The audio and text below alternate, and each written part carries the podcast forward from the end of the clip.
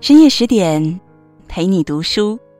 我是林静，很高兴在这样一个夜晚又和你相遇在十点读书里。今晚我要和你共同阅读到的这篇文章，来自于郁达夫所写到的：“一个人出去走走，就像旅行。”原标题：一个人在途上。在东车站的长廊下。和女人分开以后，自家又生了孤零零的一个。平年漂泊惯的两口，这一回的离散，倒也算不得什么特别。可是端午节那天，龙死。到这时候，北京城里虽已起了秋风，但是计算起来，去儿子的死期，究竟还只有一百来天。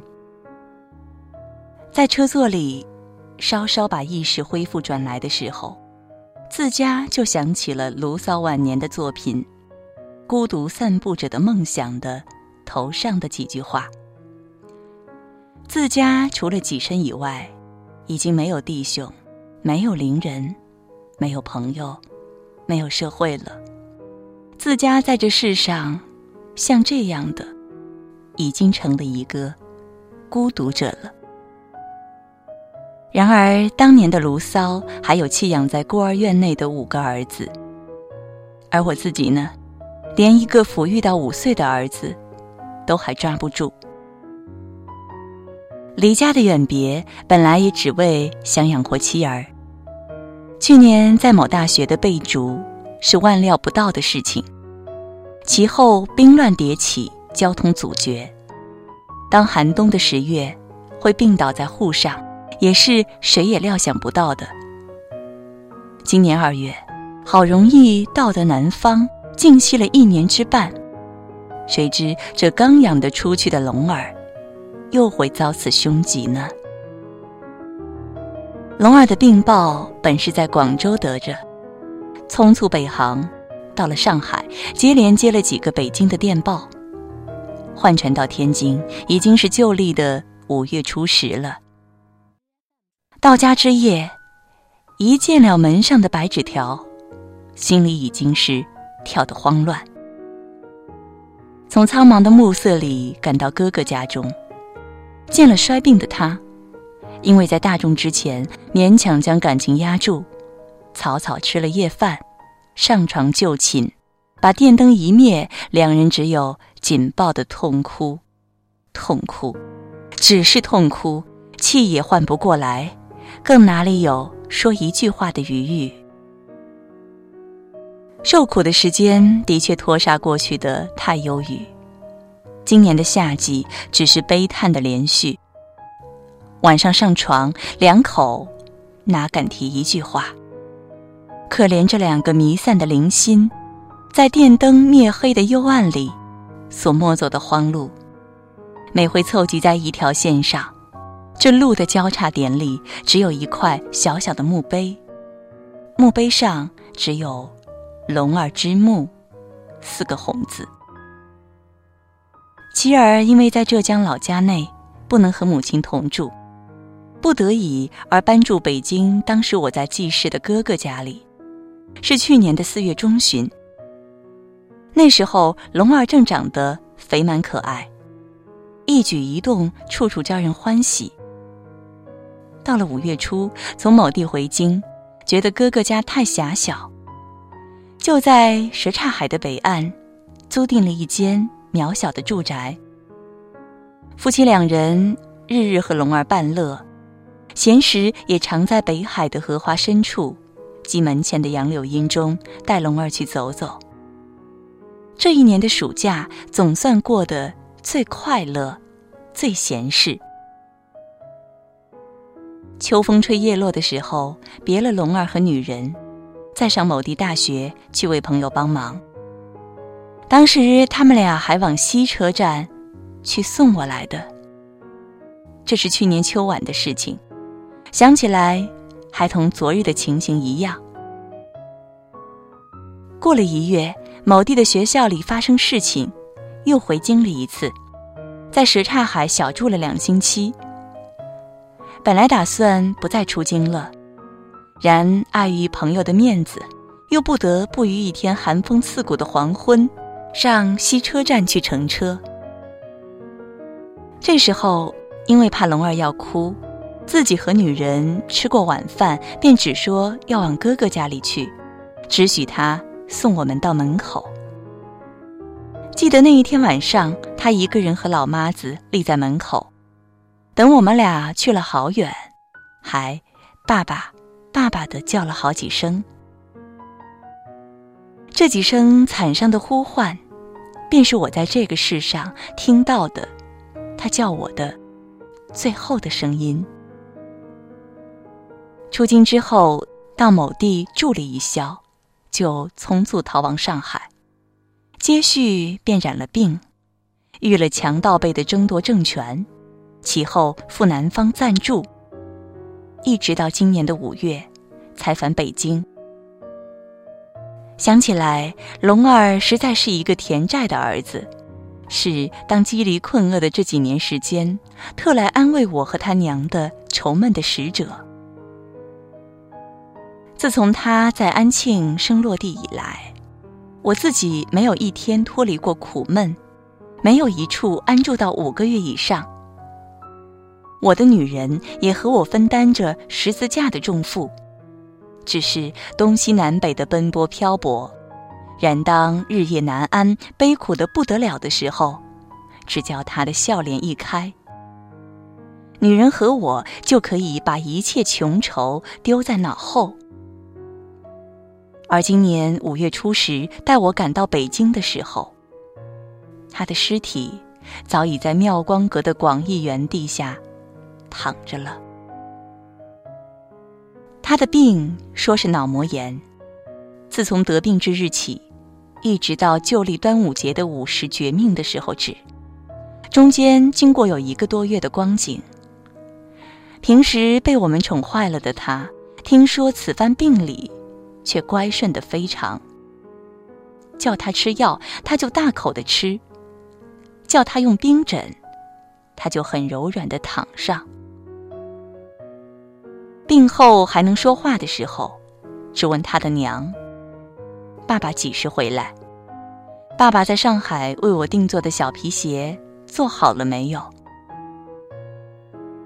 我的女人于霍乱之余，美悠悠的问他：“龙，你晓得你这一场病会不会死的？”他老是很不愿意的回答说：“哪会死的嘞？”据女人含泪的告诉我说，她的谈吐绝不似一个五岁的小儿。胃病之前一个月的时候，有一天午后，她在门口玩耍，看见西面来了一乘马车，马车里坐着一个戴灰白帽子的青年。她远远看见，就急忙丢下了伴侣，跑进屋里叫他娘出来，说：“爸爸回来了。”爸爸回来了，因为我去年离京时所戴的，是一样的，一顶白灰呢帽。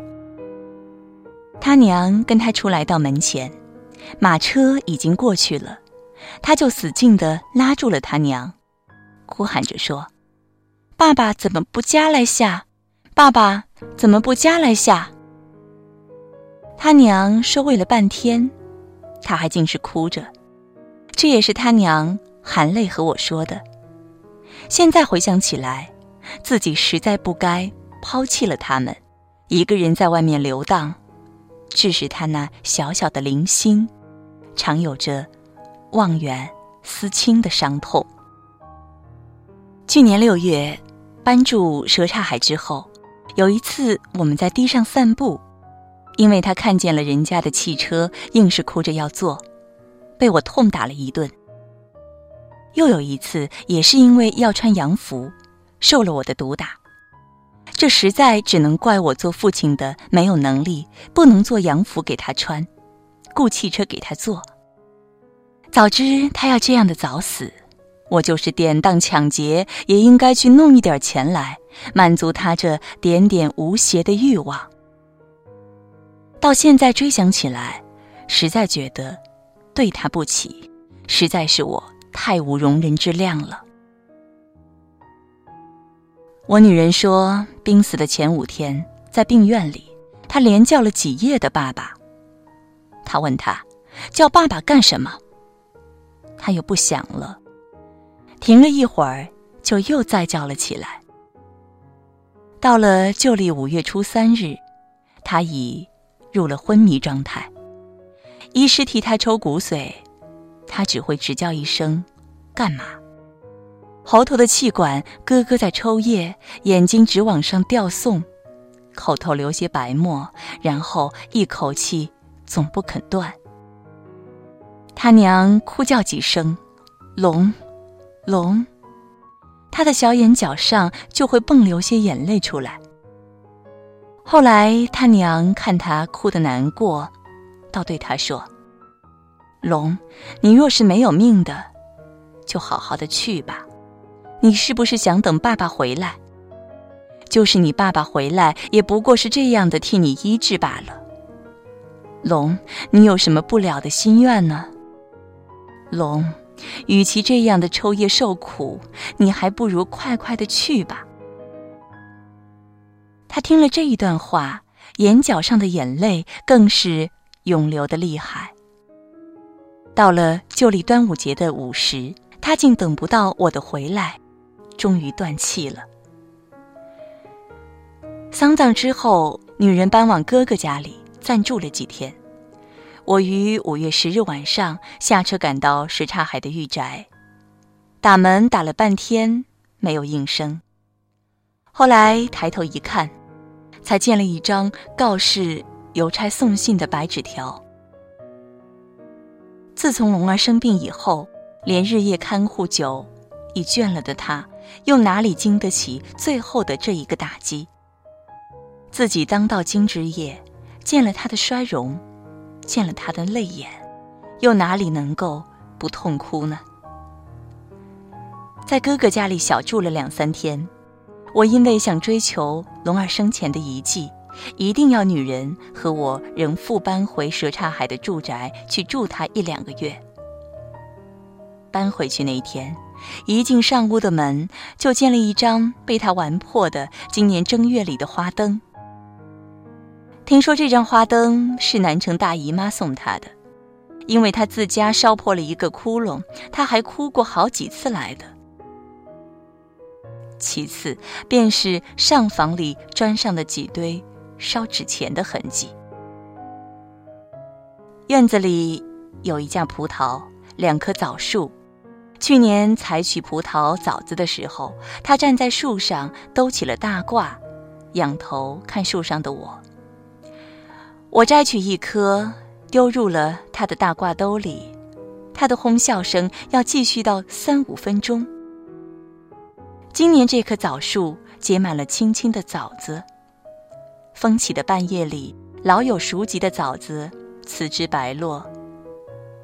女人和我。睡在床上，有时候且哭且谈，总要到更深人静方能入睡。在这样的悠悠的谈话中间，最怕听的，就是这滴答的坠枣之声。到京的第二日，和女人去看他的坟墓，先在一家南纸铺里买了许多冥府的钞票，预备去烧送给他。直到到了妙光阁的广仪园前，他方从呜咽里清醒过来。这是钞票，他一个小孩如何用的呢？就又回车转来，到琉璃厂去买了些有孔的纸钱。他在坟前哭了一阵，把纸钱钞票烧化的时候，却叫着说：“龙，这一堆是钞票，你收在那里。”等长大了的时候再用，要买什么？你先拿这一堆钱去用吧。这一天在他的坟上坐着，我们直到午后七点，太阳平息的时候，才回家来。临走的时候，他娘还哭着说：“龙，龙，你一个人在这里不怕冷静的吗？龙，人家若来欺你，你晚上来告诉娘吧。”你怎么不想回来了呢？你怎么梦也不来拖一个呢？”箱子里还有许多散放着的他的小衣服。今年北京的天气到七月中旬已经是很冷了。当微凉的早晚，我们俩都想换上几件夹衣，然而因为怕见到他旧时的夹衣袍袜，我们俩却竟是一天一天的挨着，谁也不说出口来说要换上件夹衫。有一次和女人在那里睡午觉，他骤然从床上坐了起来。鞋也不脱，光着袜子跑上了上房起坐室里。我也莫名其妙的跟他跑到外面的时候，只见他在那里四面找寻什么，找寻不着，呆立了一会儿，他忽然放声哭了起来，并且抱住了我，急急的追问：“你听不听见？你听不听见？”哭完之后，他才告诉我说，在半醒半睡的中间。他听见“娘娘”的叫了两声，的确，是龙的声音。他很坚定地说：“的确是龙回来了。”北京的朋友亲戚为安慰我们起见，今年夏天常请我们俩去吃饭听戏。他老不愿意和我同去，因为去年的六月，我们无论上哪里去玩，龙儿。是常和我们在一处的。今年的一个暑假，就是这样的，在悲叹和幻梦的中间，消逝了。这一回，南方来催我就到的信，过于匆促。出发之前，我觉得还有一件大事情没有做了。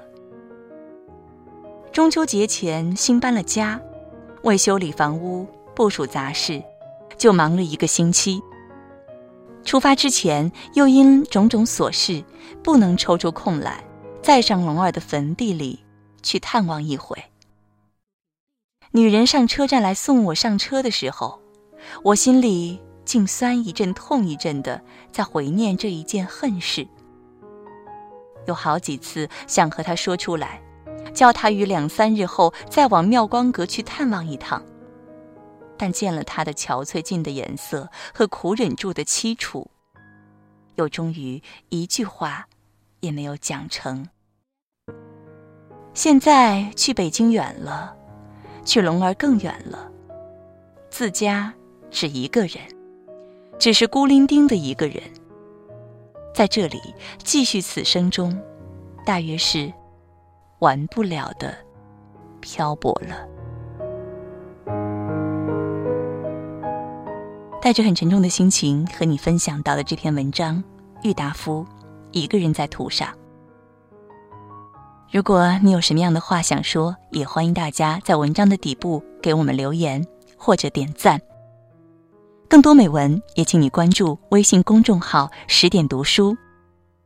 如果有缘，某一个深夜的十点，我们依然会重逢在这里。祝你每晚好梦。